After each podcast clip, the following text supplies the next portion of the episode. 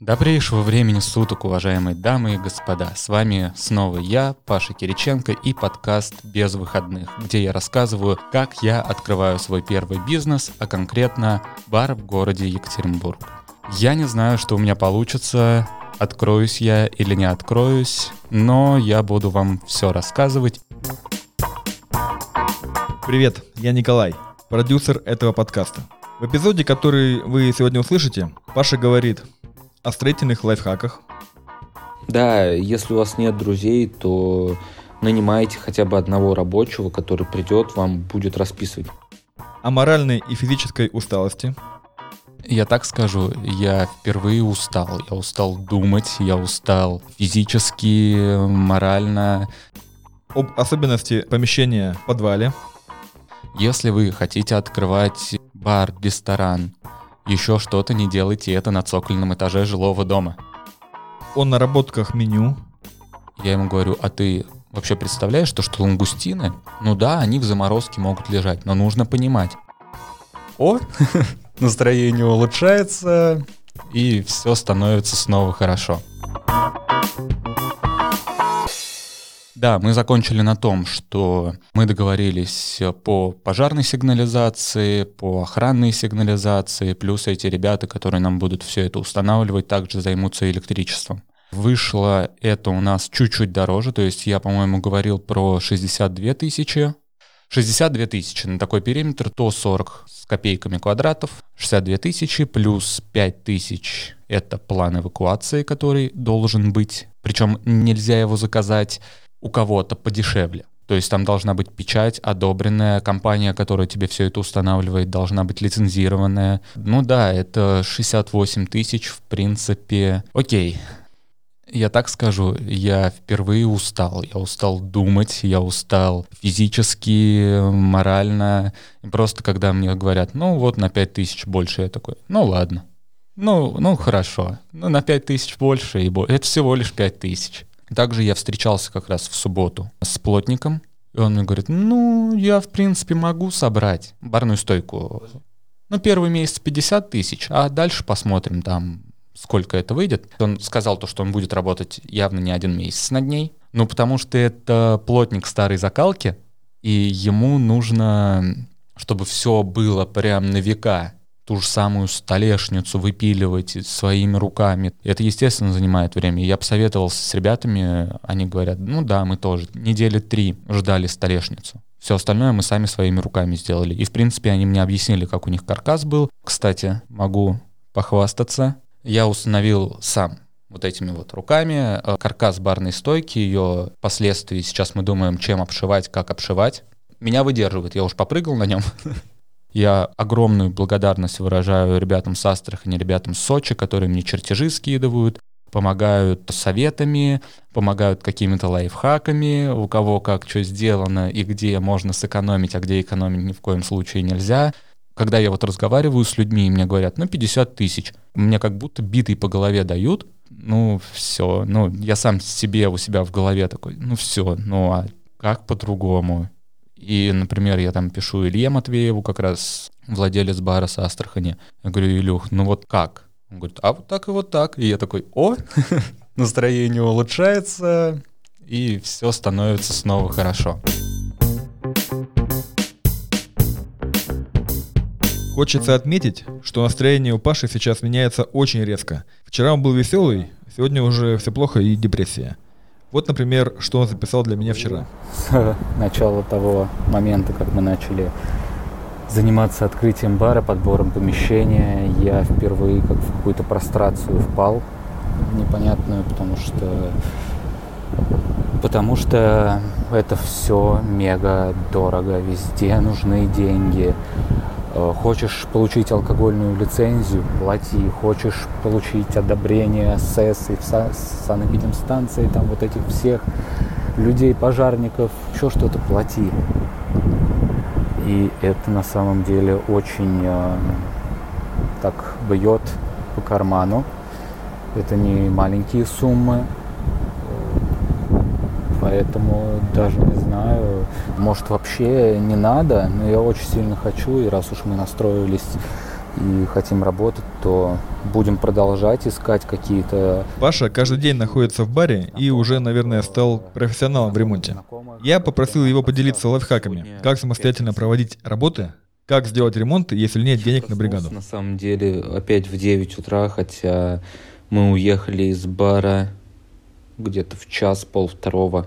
Мы вчера где-то, наверное, с половины шестого вечера вместе с моим другом устанавливали барную стойку. Лайфхак.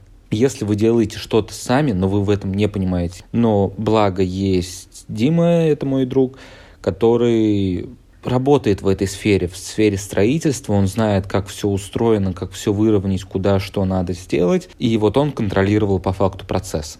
Да, если у вас нет друзей, то нанимаете хотя бы одного рабочего, который придет, вам будет расписывать. Вы можете по факту все сделать сами, но всегда должен быть человек, который вам распишет, что, как, зачем и почему нужно сделать. Ребятки, невозможно одному все сделать. То есть нужно распределять правильно время. И я начал планировать заранее все. Заранее прихожу в бар, и я знаю, что мне нужно сделать до этого я приезжал, и я не знал, за что взяться. Я вроде сделаю тут, там, кусочками, вот. Пишите план просто действий своих, всегда записывайте.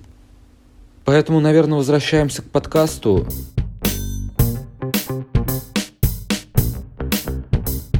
Так, давайте залезем к Паше в карман, проведем ревизию и узнаем, сколько денег уже было потрачено и сколько осталось. Паша, деньги есть? 100 тысяч аренда, за пожарку 30 тысяч, предоплата за лицензию 30 тысяч, 50 тысяч — это канализация, 10 тысяч оборудование, ну, в районе 300 тысяч мы потратили уже. Ну, даже это я преувеличил немножечко, но мы их потратим, 350 даже. Ну, я не, свой труд не считаю. У меня в голове не укладывается. Также, ребят, небольшой лайфхак. Старайтесь работать с организациями. Конечно, это зависит от вашей системы налогообложения. Тут это все взаимосвязано в том плане, что у нас э, система налогообложения доходы минус расходы.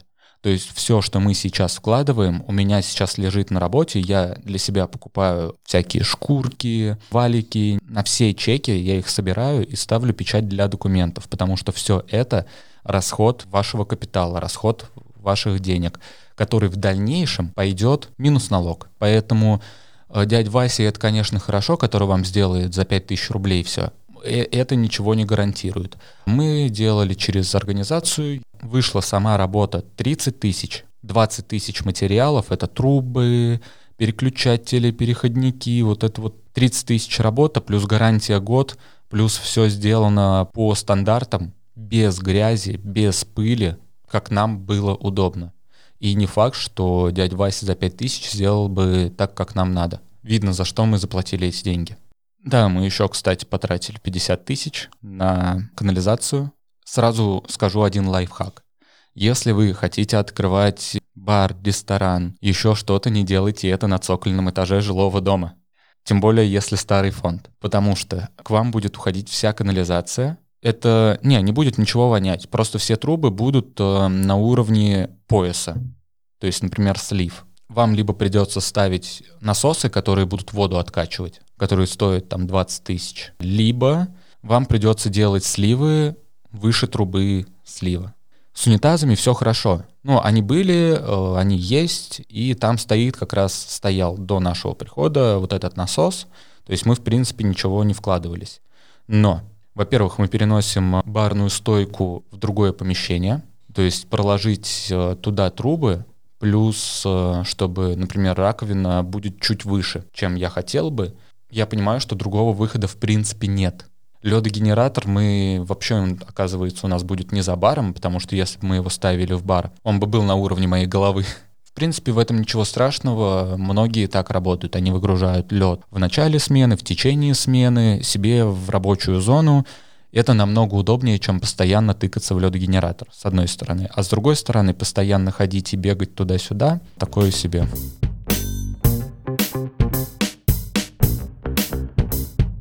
Мы встречались с моим шефом, шеф-повар. Он показывает мне меню, а это меню ресторанное. Ну, то есть оно, в принципе-то мне подходит, я так ему и так его и просил сделать. Но Чтобы это все приготовить, мне нужно куча оборудования. Там, например, он лангустины на гриле. Или, ну, к примеру, я говорю. Я ему говорю, а ты вообще представляешь, то, что лангустины, ну да, они в заморозке могут лежать, но нужно понимать, все, что у вас стоит на полках, все, что у вас лежит в морозилке, в холодильнике, это все ваши деньги. И если это не продается, у вас замороженные деньги. Их как-то надо вытягивать. Поэтому было принято решение пересмотреть меню. Во-первых, скорее всего, это будет сет из драников с пряностями, со всеми делами. Я еще просто не видел ТТК, он мне меню показал.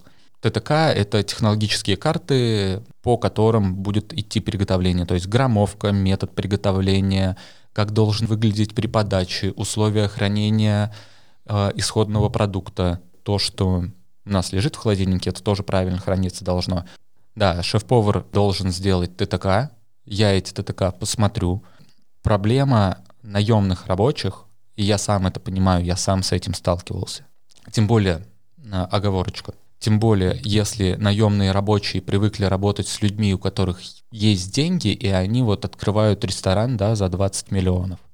Либо там даже не за 20, а за 5. Суть в другом. Э, суть в том, что они привыкли не ограничивать себя. И бармены тоже самое, барменеджеры. Бармены тоже сталкиваются с этой проблемой, что «а будем делать на Бомбей Сапфире». Бомбей Сапфир — это джин, достаточно такой дорогой в принципе-то ты не почувствуешь в коктейле, но это нужно быть гурманом, а, чтобы почувствовать в коктейле именно Бомбей Сафир, если мы как наемный персонал. То есть шеф-повар, барменеджер, управляющий, если мы не будем оценивать трезво ситуацию в плане себестоимости, как наш работодатель будет платить нам зарплату, с чего? Тут тоже я столкнулся с такой проблемой, что шеф — это наш общий знакомый, и Вика с ним знакома, моя девушка, и я с ним знаком. Вот мы приходим домой, и Вика мне говорит, ну что-то мне, меня не зацепило, мне не понравилось то, что он сделал. А давай вот так, вот так и вот так. Потом приходит третий человек и говорит, да, а можно еще вот так, вот так и вот так. Тут я сталкиваюсь с такой дилеммой, что каждый со своей колокольни как бы говорит, а мне-то что делать? Мне что, всех слушать или наоборот всех послать? Я тоже не могу. В итоге у нас там с Викой тоже конфликт на этой почве вышел небольшой. Она советует по факту. Вика у меня вегетарианец. А я понимаю, что не каждому это заходит. Ты за правильное питание, ты за э, вегетарианство, ты какие-то, да, закуски, которые тебе. А нужно думать не субъективно, а объективно не все люди вегетарианцы, не все люди любят это, не все люди любят то, что любишь ты. А как понять, что людям понравится, а что нравится только шефу? Это ведь очень актуально. Я знаю много историй шефов, которые открывали первый ресторан и делали там бомбические блюда, но в первую очередь для себя. А когда ресторан закрывался, только тогда они понимали, что никто их старания не оценил, и никому это было неинтересно. Как Павел будет выбирать, что будет в его меню? А что нет. Ну, кроме денежного критерия. Ну, что-то дешевле, что-то дороже. Ведь надо сделать меню и модным, и вкусным, и популярным. И, наверное, кстати, стоит еще поиграть с вегетарианским меню и немного подмахнуть вегетарианцам. Как узнать, мне ли это нравится или это нравится большинству? У нас есть Инстаграм, Фейсбук. Можно промониторить другие бары. Как я сказал, я там вдохновляюсь э, определенным количеством баров. Я могу просмотреть их меню, и раз эти бары существуют, раз эта схема работает, почему я не могу сделать альтернативу? Я не говорю слизывать прям под копирку все. В своей вариации что-то. Как-то это преобразовать, посмотреть варианты подачи. Человек в первую очередь, в первую очередь, ест глазами. То есть если это будет вкусная картинка, либо подача, это, как по мне, 60% того, что человек это съест и останется довольным. 40% это уже сам вкус. Нужно смотреть объективно, нужно смотреть на то, что происходит вообще в мире, куда двигаются тренды в других заведениях, и из этого уже... А, ну и, конечно, свое окружение спрашивать. То есть не ограничиваться тремя людьми, а как это делают там, фокус, собрать фокус-группу. Мне, например, достаточно будет 15 человек, потому что у меня все люди, они разные. Наверное, я так и сделаю, когда мне пришлют все. Я скомпоную, посоветуюсь с 15-20 разными людьми, выдам тот продукт, который, во-первых, хочу я видеть в своем баре, потому что я владелец, совладелец, и чтобы никого не обидеть.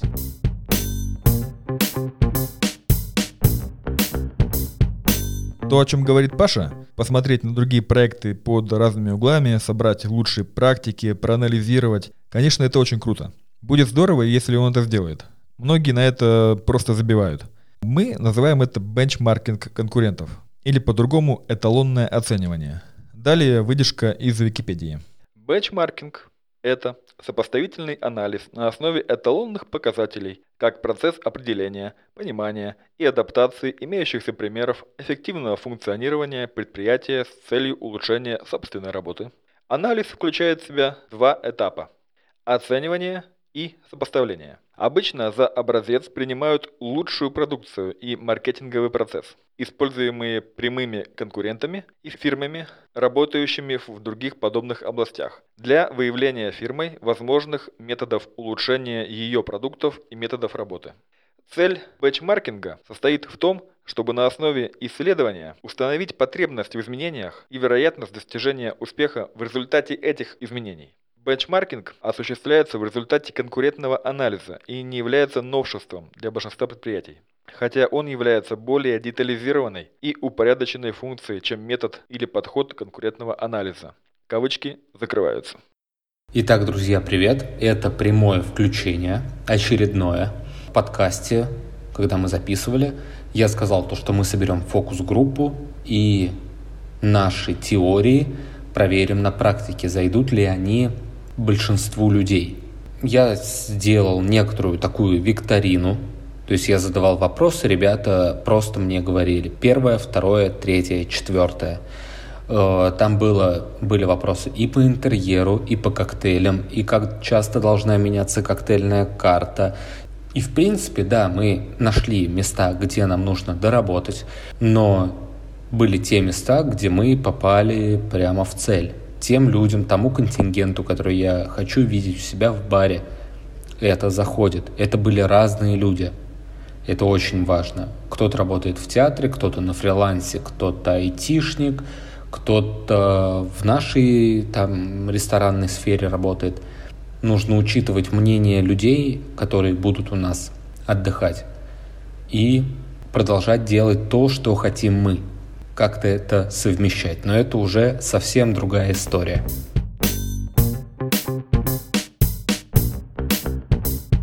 Сейчас Паша очень занят в ремонте. Возможно, он скучает по коктейлям и барам. И вот он решил отдохнуть и сходить в другой бар. Как вы думаете, что он начал там делать? Правильно, хейтить и считать чужую себестоимость. Я давно слышал про один бар, никак туда не мог дойти. И вот мы дошли, я любитель просто пиво попить, посидеть, расслабиться, поговорить. Мы попросили меню.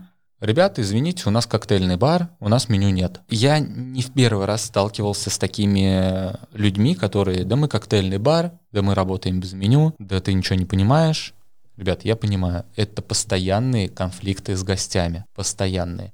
У меня знакомые открывали бар, и тоже мы коктейльный бар, мы будем работать без меню. Так они спустя недели две или три ввели меню, еще очень умно делают – не указывая объем в миллилитрах, хотя это тоже против э, правил. это запрещено. Да, это концепция того, что мы коктейльный бар, мы можем сделать коктейль на любой твой вкус. Самое главное, опиши его, и мы его сделаем. А сколько он будет стоить, ты не знаешь до того, пока тебе не принесут чек. В оговорочку, сейчас в оговорочку. Я привык пить пиво, а там все пиво по 300 рублей за бутылку. Я не готов за 300 рублей покупать пиво. Мы потом пошли до Джоус, Уральская пивоварня. Очень вкусное крафтовое пиво по 140 рублей за бокал. И это нормальная цена для крафтового пива, но не 300 рублей. В итоге я заказал негрони, аперитивный коктейль на основе итальянского битера Кампари, мартини Росса, либо другого красного вермута и джина. То есть он достаточно горький, и я люблю такие напитки. И Вика заказывает коктейль, его, ну как, меню нет, значит и коктейлей в меню нет. Она описала, что она хочет, ей приносят. Я сразу уточнил, сколько будет стоить негрони. 380 рублей. Что вы готовы видеть за 380 рублей? Ребят, если мы, мастерская меня будет слушать, либо бартендеры, которые заботятся об этом, не делайте так. Мне приносят в бокале за 15 рублей Я знаю, эти бокалы, они стоят 15-20 рублей. Зато красивенький такой лед. Давайте мы будем учиться, либо мы делаем нормальные бокалы. Вот я, например, сейчас тоже столкнулся с этим, но я выбрал там за 50 рублей бокалы. Это недорогие, но они стильно смотрятся. Но называть себя коктейльным баром без элементарных роксов красивых, для меня это такое. И вот когда приносят э, вот этот бокал, я знаю его цену, я знаю, сколько по себестоимости выходит Негрони, я задаю себе вопрос, а за что я сейчас заплатил 380 рублей?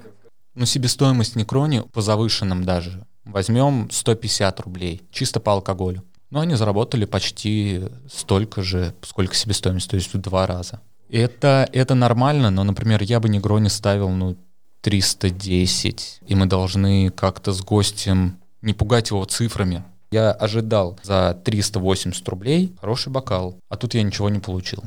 Точно так же Вика получила коктейль за 380 рублей на основе настойки. Я не знаю, какая у них себестоимость настойки, вообще на чем она сделана. А, если на роме, то возможно. Если на водке, то, ну, ребятки, это не класс. Деньги берут за интерьер, не за напиток. Приходим в ресторан, бутылка вина стоит 4 раза дороже, чем в том же самом баре. Почему? За интерьер, потому что туда много денежек вложено. Мы сидели на веранде, обычные столики икеевские, бокалы икеевские и негрони за 380. Паша говорит, что он честный, и в его баре обязательно будет меню. В каком формате еще не решил, но есть одна идея. Изначально это была идея старых советских фотоальбомов. Все коктейли отфоткать на полароид, сбоку подписать, из чего они состоят. Привет, я Николай из будущего. Забегая вперед, скажу, что эта идея не была реализована – Последняя версия, которую я видел, это нарисованное меню в школьных тетрадях. Выглядит стильно и свежо, но поговаривают, что Паша стащил эту идею у другого бара, но почему нет?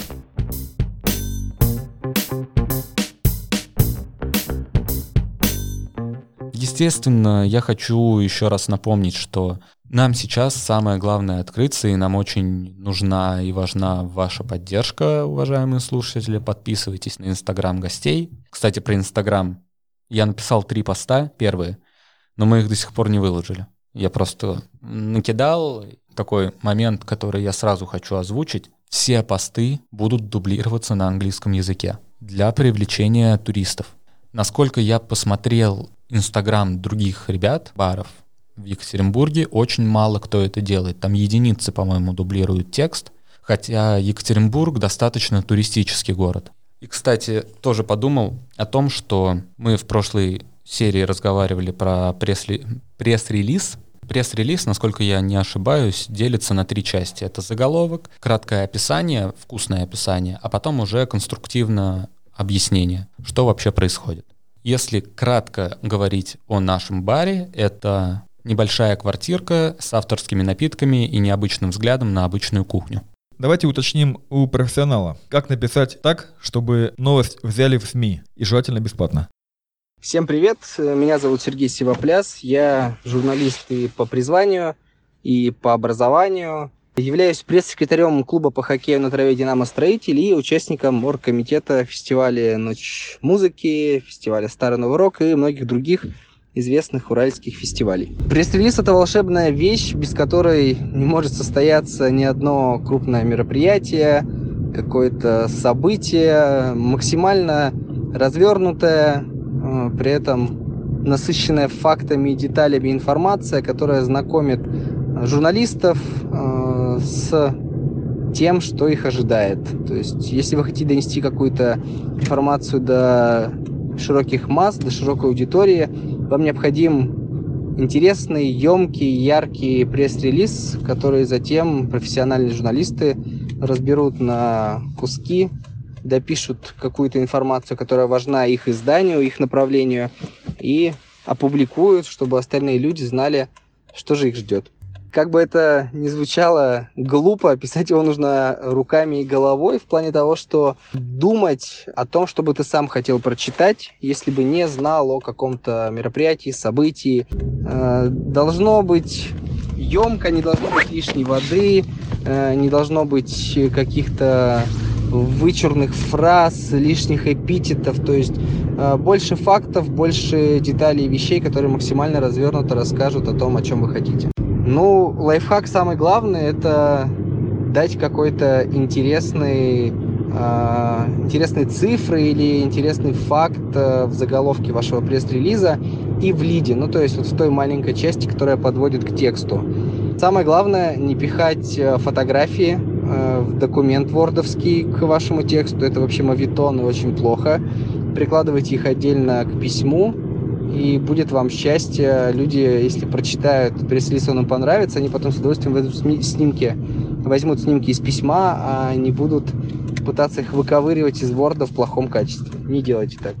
А, да многие пресс-релизы берут в СМИ бесплатно, если это не какая-то коммерция или прямая реклама. То есть, если вы делаете э, или предлагаете что-то интересное для широкой аудитории, СМИ без проблем возьмут это бесплатно. Но если вы пытаетесь какой-то свой товар или бренд продвинуть, то тут, скорее всего, без каких-то вложений, видимо, в рекламный материал или, может быть, там в промо э, не обойтись. Конечно, основные контакты есть на сайтах, там, СМИ, которым вы хотите написать. Они обычно начинаются с, со слов info там, или news, и там дальше идет конкретный адрес. Туда стоит отсылать, но понятно, что это порой там выстрел в воздух, и а, проще поискать журналистов этого издания в Фейсбуке, а, написать им в личку и точечно, там, если вам нужна тема культуры, написать культурному журналисту. Если у вас там тема еды, тема еды, спорта, спорта, ну и, соответственно, вы уже... Э, есть вариант наладить личный контакт и попытаться там понять, почему, допустим, не взяли вашу тему или почему, наоборот, она, там, может быть, им интересно, вы сможете их убедить. Поэтому рассылка на общие адреса плюс личный контакт и попытка выстроить, э, возможно, постоянные отношения с тем или иным журналистом или изданием.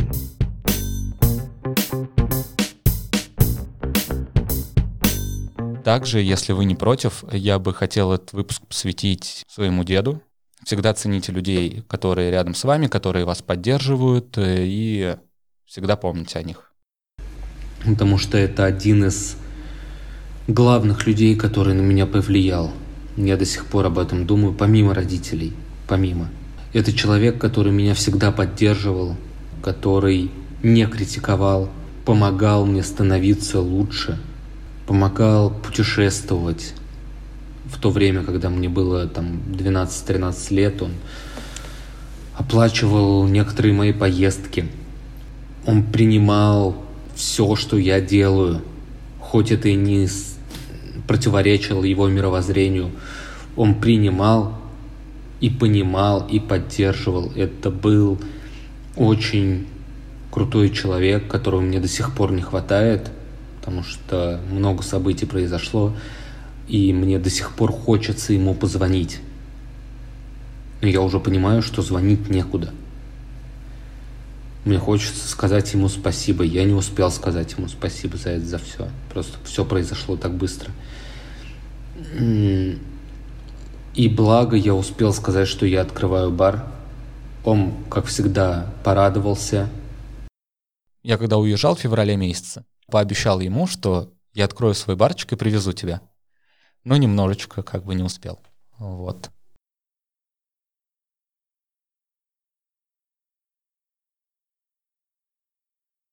Итак, ребят, с вами был подкаст «Без выходных» и я его ведущий Павел Кириченко. Я продолжаю рассказывать, как я открываю свой первый бизнес, а конкретно бар в городе Екатеринбурге. С чем я сталкиваюсь, о чем переживаю и за что болею. Подписывайтесь на нас на всех подкаст-платформах и увидимся на следующей неделе. А возможно и нет. Как карты лягут. Всем пока.